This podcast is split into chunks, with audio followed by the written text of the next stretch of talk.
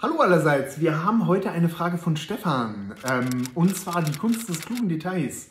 Welche Details sind so schräg und damit so glaubwürdig, dass sie der Geschichte Glaubwürdigkeit verleihen? Wie kommt man an die, das kann man sich nicht ausdenken, Details? Tja. Ähm, Meine kurze Antwort? Um. Hm? Am besten gar nicht. Na, ich wollte gerade sagen, wenn man sie sich nicht ausdenken kann, dann ähm, kommt man wohl an diese Details nur ran, wenn man sie wirklich erlebt hat. Ja. Ähm, oder man denkt sie sich aus. Ja. Ähm, mit, mit unglaubwürdigen Details ist das so eine Sache. Ähm, ich kann da vielleicht so ein bisschen aus eigener Erfahrung sprechen. Ähm, ich hatte mal in einem meiner Romane ähm, eine Szene drin, dass die Heldin in Berlin den Notruf anklingelt und zehn Minuten oder so darauf wartet, dass dann irgendjemand rangeht und das ist mir von meiner Lektorin rausgestrichen worden, weil das völlig unglaubwürdig ist. Das Was ist aber für ein schräges Detail, ich wollte gerade sagen. Das, ja. das, ist damals, das ist damals in Berlin durch die Presse gegangen. Ja. Was so viel heißt, ich habe es dann aber auch rausgestrichen und ich denke, das ist auch gut. Ja. Ähm, weil woher, soll der, woher sollen die Leser wissen, dass eure schrägen Details ähm, jetzt nicht nur von euch ausgedachte schräge Details sind, sondern wirklich äh, glaubwürdig sind und damit eurer, die Glaubwürdigkeit eurer Geschichte unterstreichen. Ja. Das können sie schlicht und einfach nicht, ähm, nicht, nicht äh, wissen, wenn eure Details in dem Sinne so ja, unglaubwürdig oder abstrus oder ähm, entgegen der allgemeinen Erfahrung ist. Und insofern wäre ich bei sowas auch verdammt vorsichtig. Ja, ich habe ja das seltsame Hobby, äh, dass ich äh, sehr gerne äh, Credits bei Filmen bis zum Schluss gucke und äh, ja. mir die Namen dann immer ganz, also nicht alle, das ist ja unmöglich, aber so, so querlesen sozusagen betreibe bei den Namen, ja. die da immer so stehen. Und ich stoße dann mal wieder auf Namen, wo ich dann denke so, wenn ich den Namen im Roman verwenden würde, kein Mensch würde mir glauben, dass jemand ja. tatsächlich so heißt. Und äh, in der Realität ist es aber so, ne? Also das sind so, weiß ich nicht, wie Peter Klaugut oder sowas. Äh, Gibt es dann irgendwie Namen, wo ich dann denke, so, wer, wer, hat sein Kind irgendwie so genannt? Das ist irgendwie schwierig. Oder wer hat so einen Nachnamen erfunden? Aber äh, es passiert in der Realität. Aber wenn man es im Namen ja. macht, äh, wenn man es im, im Roman macht, solche Namen zu verwenden, dann werden Leser sagen, so heißt doch keiner, obwohl die Menschen ja. halt so heißen. Und das führt meiner Ansicht nach zu dem Punkt, dass halt eben Romane keine Realität abbilden, sondern eine ganz spezielle Form von fingierter Realität sind, die so auf so einem schmalen Grad zwischen Originalität einerseits und Glaubwürdigkeit andererseits balancieren. Ja, ja. Ähm, versteht uns bitte nicht falsch, äh, falsch. Also Details sind für eure Romane absolut wichtig. Ne? Ja. Also auf irgendwelche Details oder ähm, originelle Begebenheiten oder ähnliches sollte man natürlich nicht in seinen, seinen Romanen verzichten. Und wenn man jetzt irgendwas hat, was so vielleicht ein bisschen aus der Norm fällt, ähm, dann würde ich das auch nicht gleich so abschreiben. Auf der anderen Seite, wie du eben schon gesagt hast, ne, also mit unseren Romanen, ein Roman ist ja etwas Fiktives, aber wir versuchen gleichzeitig als Autoren eine Illusion von Wirklichkeit zu erschaffen. Ne? Ja. Und wenn Markus mir jetzt erzählt, er hat das und das erlebt, dann glaube ich ihm das einfach, weil ich kenne kenn Markus. Aber wenn mir dasselbe vielleicht ein Autor erzählt, äh, von denen man sowieso weiß, dass sie die ganze Zeit lügen, sprich sich Geschichten ausdenken, ja. ähm, dann, ist das, dann ist das wieder was ganz anderes. Und sobald dieses, diese Illusion von Wirklichkeit zusammenbricht, verlieren Leser in der Regel auch das Interesse an eurer Geschichte. Das ist ein guter Punkt, den du da gerade nennst. Das ist so ein bisschen das Problematische an der ganzen Geschichte. Ähm, jemand, der den Roman, äh, der einen Roman aufschlägt, weiß sozusagen im Prinzip von der ersten Seite an, das ist gelogen. Ne? Also ja. im Prinzip ist so ein Roman eine einzige große Lüge oder eine Ansammlung ganz, ganz vieler Lügen. Deswegen ist, glaube ich, auch so ein Erfolgskriterium dieses, äh, dieses Label ähm, auf einer wahren Begebenheit beruhend oder so, weil ja. die Leute dann glauben, das ist besonders glaubwürdig oder wie auch immer. Aber ähm, ja, im Prinzip lasse ich mich und das ist von Genre zu Genre natürlich auch nochmal unterschiedlich. Im Fantasy-Roman ja. wird halt eben ein bisschen mehr gelogen als im im historischen Roman oder was auch immer, oder wie, wie man das ausnennen möchte, aber auf jeden Fall ist das alles halt was Ausgedachtes. Und äh, je ausgedachter sozusagen die Sache wird, desto glaubwürdiger muss es auf der anderen Seite werden. Ja, ähm, ganz genau. Das ist, ja. Das, deswegen, mhm. deswegen funktioniert es in euren Fantasy-Romanen auch nicht. Wenn ihr die ganze Zeit von Zauberern und Magiern und Wundern und ähnliches schreibt, dann aber ein Schwert habt, äh, das die falsche Breite hat oder ja. ein zu hohes Gewicht oder ähnliches. Ja. Alles andere ähm, kaufen euch eure Leser ab. Aber ja. sobald ihr, sobald ihr etwas habt, was halt mit unserer Wirklichkeit irgendwie äh, in Verbindung steht und wo man dann wirklich sagen kann, nee, das ist anders, da werdet ihr denn mit Garantie die Rezensionen einfahren.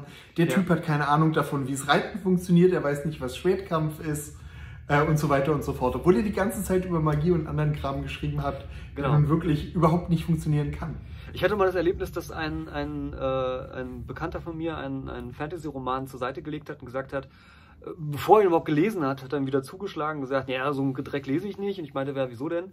Naja, ähm, ich habe auf die Karte geguckt und äh, das verstößt gegen sämtliche geografische Gesetzmäßigkeiten, dass äh, Gebirge ähm, so verlaufen, wenn der Küstenverlauf so und so ist und lalala. Und ich dachte nur so, wäre mir nie aufgefallen, aber interessant. Und äh, das zeigt ja genau das. Ich meine, es ging um erdachte Reiche, die, also, also Welten, die äh, ja wirklich nichts mit der Realität erstmal so zu tun haben. Aber der Küstenverlauf muss äh, haargenau den geografischen Gesetzmäßigkeiten ja. im Verhältnis zu den Gebirgen halt eben entsprechen, sonst wird die Sache unglaubwürdig, auch wenn es da vor Zauberertürmen und Elfenwäldern halt nur so wimmelt. Und ähm, das, ja, das bringt das ganz gut auf die Spitze. Ne? Also das abgefahrene Details, um da wieder auf das Thema zu kommen, in gewisser Weise oder gewisse Schrullen, die Charaktere haben oder was auch immer, äh, die können einen Roman halt in irgendeiner Weise auch bereichern. Ähm, ja. Aber sie müssen super dosiert und äh, extrem vorsichtig eingesetzt werden und äh, ja, das kann halt eben auch ultra schnell nach hinten losgehen. Ja. Außer man schreibt vielleicht eine Komödie. Also wenn man Komödien schreibt, dann ist das alles nochmal ein bisschen anders. Aber, Komödie, Parodie, da sieht das alles ganz anders genau, aus. Genau, aber das ist halt auch genau das, äh, das, das ähm, witzigerweise ist es, hm, äh, ganz kurz, ist es mir in den, in den Kommentaren, also mir fällt, ich, ich habe gerade einen Bogen zu unserer äh, Folge mit, ähm, yeah. mit Klischees über Frauen.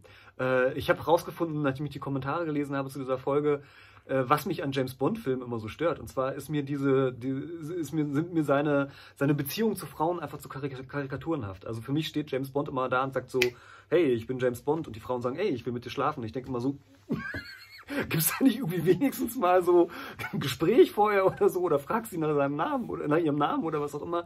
Und für mich ist es wie eine Karikatur. Also für mich ist es wie, ein, wie in einer schlechten Komödie, wie sich halt eben 17-Jährige, ähm, wie 17, die, die Vorstellung von Beziehungen von 17-Jährigen irgendwie parodiert wird. Und, ähm, Hast du mal die Autorennummer versucht? äh, nee. Und äh, deswegen, äh, also, oder ich sag's mal so, also wenn, wenn sowas mal so vorkommen würde in so einer Geschichte, würde ich sagen, okay, ja. passiert halt mal, äh, warum auch nicht, aber er, er hat ja alle seine Frauengeschichten auf diese Art und Weise und das ist mir einfach ein zu angehäuftes, Klischee ist auch wieder das falsche Wort, aber ein zu schräges Verhalten an einer ja. Stelle, als dass die Geschichte glaubwürdig sein könnte. Und ähm, wenn man, also wenn ich, wenn ich James Bond halt als Parodie auf Agentenfilme sehe, dann würde das wieder funktionieren, aber dafür sind mir andere Details oder andere Elemente in den Geschichten wieder zu realistisch und zu hart. Und dann, für mich passt es nicht zusammen. Das, wie gesagt, das können andere Leute auch anders empfinden, aber das ist halt für mich so ein Beispiel von einem schrägen Detail, von einer Charaktereigenschaft bei einer Figur, die für mich zumindest das Erlebnis dann halt irgendwie kaputt macht. Äh, ja, da du vorhin, ähm, oder da wir über Parodien und äh, Komödien geredet haben, ähm, da muss man aber auch dazu sagen, dass da alle schrägen Details oder alle Überzeichnungen auch in der Realität fußen. Ne? Ja. Also auch da, auch da ja. ist eine gewisse Verbindung zur Realität, die dann überzeichnet wird, ähm, schon wieder, äh, ist, auch, ist auch Voraussetzung dafür, dass das Ganze funktioniert. Ne? Also wenn, wenn, ich, wenn ich jetzt das Beispiel Berlin und meinetwegen Notruf nehme und in Berlin würde der Notruf immer total pünktlich kommen, dann würde es auch nichts bringen, wenn ich in einer Komödie denen sage, dass der Notruf sich bei irgendeinem schrecklichen Unfall äh, zwei Stunden Zeit gelassen hat. Ne? Im Gegenteil. Weil dann, dann ist es nicht witzig. Also dann ist es einfach nur doof. Beziehungsweise es ist falsch. halt dadurch, es, es, es, es ist ein bisschen wie bei Sheldon, ne? It's funny because it's true. Also das ist halt der Punkt. Es, ist, es wäre sozusagen eine Komödie witzig, wenn jemand mit einem Herzinfarkt äh, zehn Minuten darauf wartet, äh, dass, dass die Feuerwehr kommt, ähm, weil es halt eben wahr ist. weil es halt sozusagen die ja. Wirklichkeit ja. in Berlin halt eben äh, parodiert, obwohl es eigentlich stimmt. Also das ist, das ist so kompliziert zu erklären. Also Humor ist so eine schwierige Sache irgendwie. Ne? Das ist so kompliziert zu erklären. Oder, viele andere, also ich weiß noch, jetzt fallen mir gerade lauter Big Bang Theory Beispiele ein, aber also es ist zum Beispiel diese eine Folge, in der Howard absichtlich ein, ein, ein, ein Erdnussriegel äh, irgendwie isst, um ja, halt, ja genau. Ähm, und der wird er irgendwie ganz dick und was, was, was auch immer. Und äh, das ist, äh, das ist ja, das stimmt ja. Es gibt ja Leute, die reagieren auf diese Art und Weise auf, äh, auf äh, ähm, wenn sie so eine Erdnussallergie haben, auf solche Sachen. Und das ist ganz dramatisch für sie. Ähm, es wird halt nur durch den Rahmen der Komödie auf einmal witzig. Und das kann ja. ich aber in einem ernsthaften Roman so nicht machen. Ähm, also nee. wenn ich jetzt einen ernsthaften Krimi schreibe und äh, der, weiß ich nicht, der, ähm, der, der Täter versucht irgendwie, weiß ich nicht, der Polizei zu entkommen, indem er einen, einen anaphylaktischen Schock irgendwie auslöst bei sich und so ein Erdnussbutterriegel isst oder so, dann äh, das, das passt dann einfach nicht. Also das ist dann äh, zwar ein komödiantisches Element, äh, in gewisser Weise, aber es, es passt als schräges Detail wieder, also es, es passt dann wieder in einer Krimi-Komödie halt irgendwie, ne? Oder wenn ich halt, yeah. ja, wenn ich halt in einem Genre schreibe, in dem das halt irgendwie funktioniert, aber in einem, in einem sage ich mal, halbwegs realistischen äh, Hardboiled-Krimi oder was auch immer man da so für ein Genre nimmt, da kann man sowas einfach nicht machen, obwohl es natürlich in der Wirklichkeit vorkommt. Zwei Sachen. Nummer eins, Nummer eins, ich habe schon lange nicht mehr gelesen, dass sich der Berliner Notruf so lange Zeit lässt. Insofern, ähm, insofern äh, möchte ich ja jetzt auch keinem Feuerwehrmann oder so in Berlin zu nahe treten, zumal die eh nichts dafür können. Ja. Sondern dass das eher so eine Politikkiste ist. Ähm, ja.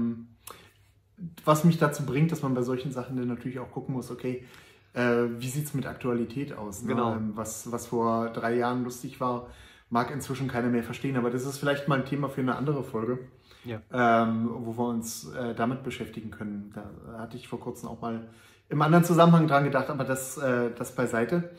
Ähm, aber was mache ich denn jetzt, wenn ich jetzt irgendein Detail habe? Ich weiß, okay, die Sache ist ähm, interessant, die könnte ich in meinem Roman bringen. Ich weiß, dass es wahr. Es gibt vielleicht meinem Roman auch einen ganz besonderen Kick. Ich bin mir aber nicht ganz sicher, okay, nehme ich es jetzt rein oder ist das zu abgefahren? Äh, ich würde halt immer sagen, im Zweifelsfall weglassen. Ja. Also wenn man schon selber den Eindruck hat, uh, das ist aber ein schräges Detail, dann ja, ja, das, das wie gesagt, eigentlich rauslassen.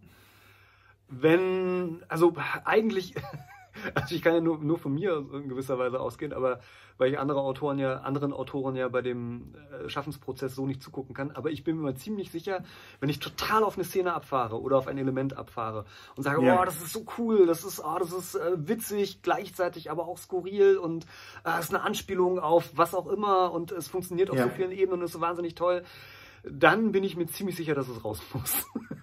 Ja, ja es ist, gibt nicht ist eine komische umsonst, Kiste beim Schreiben, ne? Ja, es gibt nicht umsonst halt diesen Spruch, kill your darlings, also, also streich ja. die Sachen, die du am liebsten mag, als erstes, weil die Wahrscheinlichkeit, dass es sozusagen so ein, es ist so ein bisschen wie mit Insider-Gags unter Freunden. Ne? Also da sitzen ja. drei Leute zusammen und, und, und äh, lachen, packen sich irgendwie weg, weil sie irgendein Wort sagen und alle, alle fangen furchtbar an zu.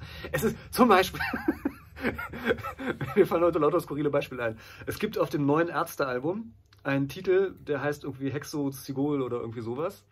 Und alle Welt fragt sich die ganze Zeit so, was soll dieser Titel irgendwie bedeuten? Also er hat offensichtlich mit dem Lied irgendwie nichts zu tun. Und ich habe jetzt Interviews mit den Ärzten gehört und alle sagen, ja, ist ein total toller Insider. Wir sagen niemandem, worum es geht. Und ich denke die ganze so, was soll der Dreck? Also ich meine, schön, dass ihr da Spaß bei habt, aber ihr macht das doch nicht für euch. Also, ja, ist richtig. Und, äh, äh, und das ist halt so, also, äh, also der Gag verpufft einfach. Ne? Also ich habe da einfach nur eine, eine, eine, Reihe von Buchstaben, die keinen Sinn ergeben. Und äh, wenn ich nie erfahre, also wenn ich nie eine Chance habe, weil das, das sagen wir dann auch im Interview. Genau, das ist der Punkt, ja. Es gibt keine Chance, das zu entziffern, wenn man halt eben nicht äh, Bela, Farin oder Rott ist, sondern, oder äh, sie meinen sogar Rott, weiß es nicht, nur Bela oder Farin äh, wissen das. Und dann denke ich mir so, ey, was, was soll das? Also ist ja schön, dass sie damit Spaß haben, aber äh, alle anderen Leute, die äh, diese Musik mögen und sie hören, die haben keinen Spaß dran. Und ähm, ja, es mag es so ganz extreme Fans geben, die das dann auch noch irgendwie toll finden, aber ähm, ich denke mir halt so, wenn ich gar keine Chance habe, sowas zu entschlüsseln, was soll's? Also dann, dann ja. bereitet es, es mir auch kein Vergnügen. Es ist im Endeffekt so, wie wir es schon oft bei verschiedenen Themen gehabt haben. Im Endeffekt sollte man sich auf sein solides Schreibhandwerk verlassen und nicht ja. auf irgendwelche Gags, ähm, sei es jetzt hier ähm, interessante Anekdoten oder was weiß ich, eine spannende Zeichnung auf Seite 50 oder ein Gedicht, das ich irgendwie reinbringe oder einen Artikel über Pfeifenkraut, um das mal wieder aufzugreifen. Ähm, Im Endeffekt sollte eure haben wir lange tolle über Pfeifenkraut geredet. Ja, im Endeffekt sollte eure spannende Geschichte mit euren tollen Figuren ja. im Vordergrund stehen. Und alles andere ist Beiwerk, das oft eher von eurer Geschichte und euren Figuren ablenkt, als das ja. Ganze zu bereichern.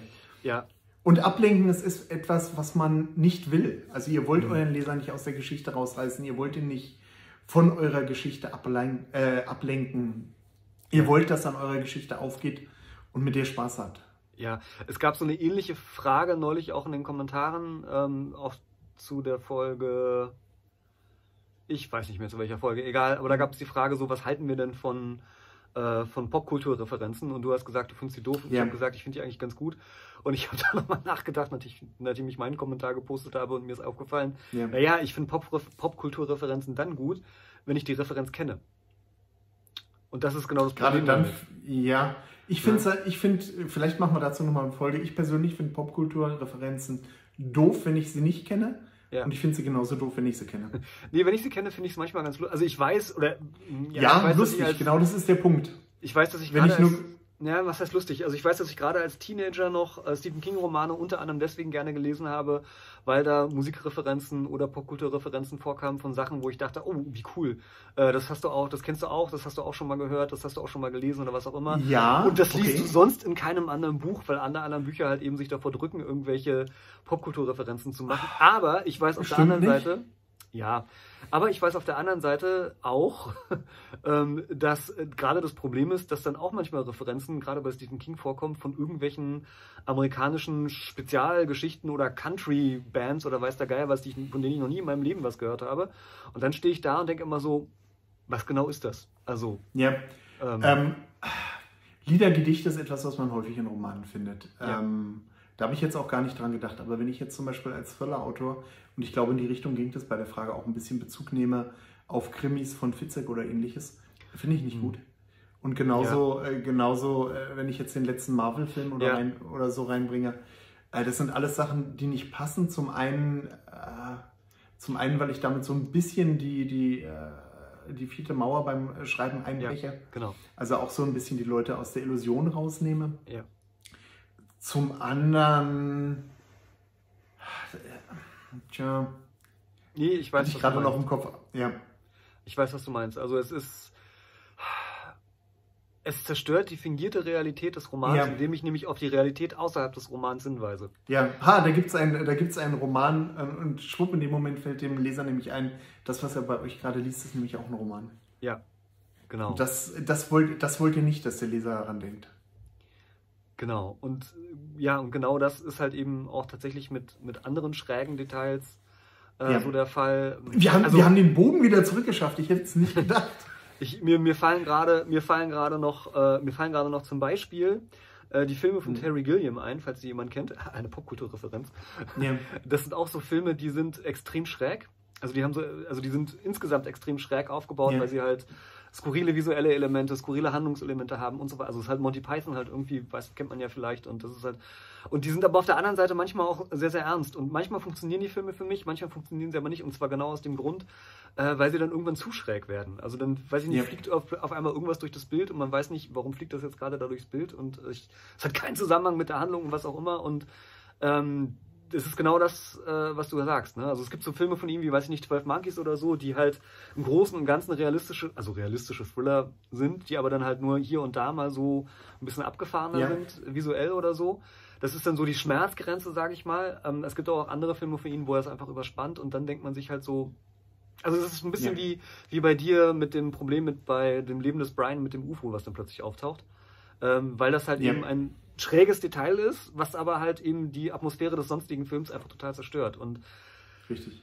Das kann ein Effekt sein, der funktioniert, der mal in bestimmten Zusammenhang, gerade weil es eine Komödie ist, halt eben funktionieren kann. Aber in einem ernsthaften Roman ist das einfach schwierig, außer halt eben, weil mir gerade noch ein anderes Beispiel eingefallen ist, ähm, äh, zum Beispiel Dan Browns Romane die leben ja sozusagen von Details und manchmal auch von etwas skurrilen Details, weil die dann ja auf ein Geheimnis hinweisen oder ähnliches.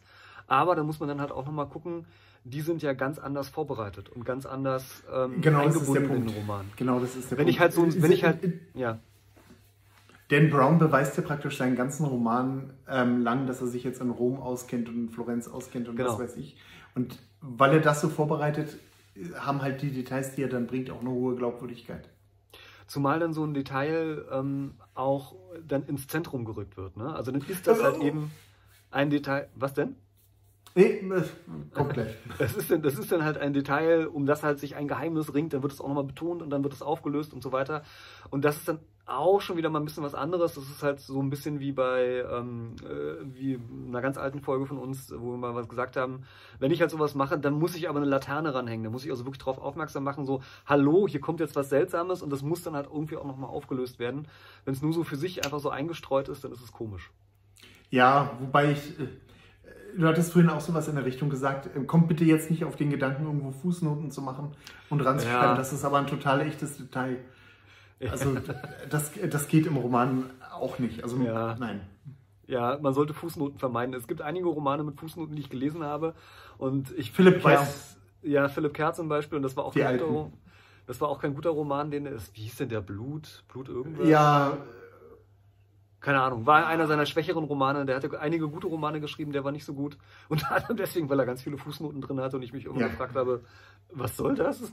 Was, was, also der Roman wäre halb so dick gewesen, wenn die Fußnoten nicht mehr drin gewesen wären und doppelt so gut wahrscheinlich.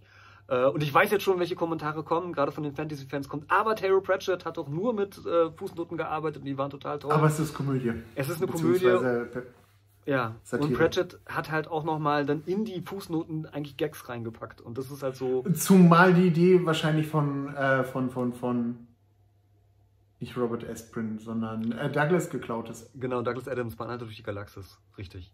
Aber auch Partner durch die Galaxis das ist erstens halt Science Fiction und dann wieder eine Parodie auf Science Fiction. Yeah. Und ähm, gerade, das ist ja nun gerade, also gerade bei Douglas Adams, diese erzählenden oder erklärenden Passagen, die er drin hat, ähm, die parodieren ja schon wieder das Infodump, was in manchen anderen Science-Fiction-Romanen halt irgendwie auftaucht und äh, da dann halt auch in, sich ja da einfach deplatziert ja. ist und er ja, also es ist genau das, was wir vorhin gesagt haben, was halt mit Komödien funktioniert. Wenn ich da ein Element nehme, das halt skurril ist, weil es wahr ist und es halt so ein bisschen übertreibe, dann funktioniert es in der Komödie, aber es funktioniert halt eben dann nicht mehr im echten Roman. Ja. Oder im realistischen Roman, wie auch immer. So, wir haben uns heute totgelabert.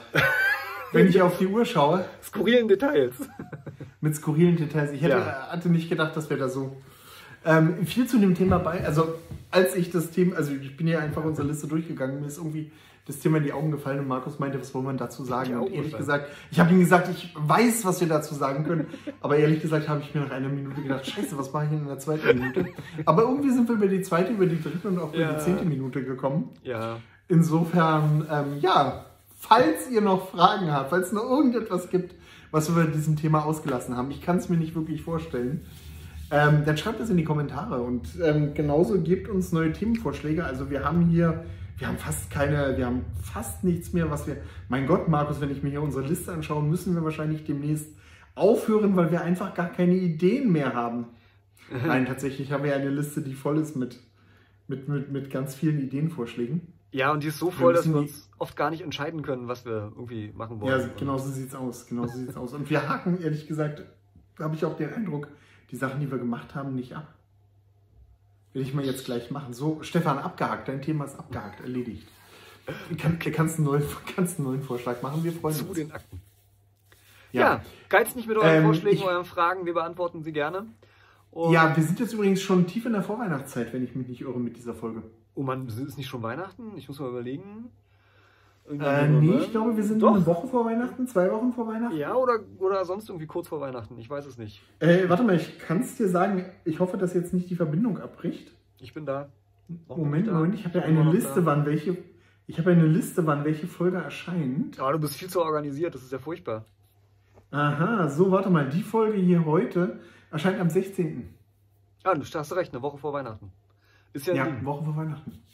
Das heißt, ja. nächste Folge ist ein Tag vor Weihnachten, wenn ich mich nicht verrechnet habe. Wahnsinn. Am 23. Die nächste Folge erscheint am 23. Ja. Das ist ja ein Ding. Und dann am, die, die Folge darauf am 30. am Vorabend zum neuen ja. Jahr.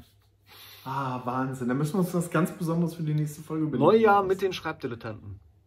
Müssen wir uns, ja. ja, aber bis wir die Folge aufnehmen, haben wir schon längst wieder vergessen, wann die erscheint und verpatzen das. Ich kenne uns doch. Ja, nein, ich denke dran. Ah, okay. Ja, in dem Sinne, ähm, empfehlt uns genau. weiter, ähm, abonniert uns, erzählt euren Freunden von uns. Ähm, ja, äh, abonniert habt ihr uns bestimmt schon, insofern braucht ihr doch nicht auf den Button zu klicken. Und, und, und, und. Aber wenn ihr es noch nicht gemacht habt, dann macht's. Und da gibt es ja auch dieses kleine vorweihnachtliche Klingelglöckchen, auf das man drücken kann. Wahnsinn. Ja. Ja, in dem Sinne, schreibt schön. Schreibt schön, genau. Tschüss. Tschüss.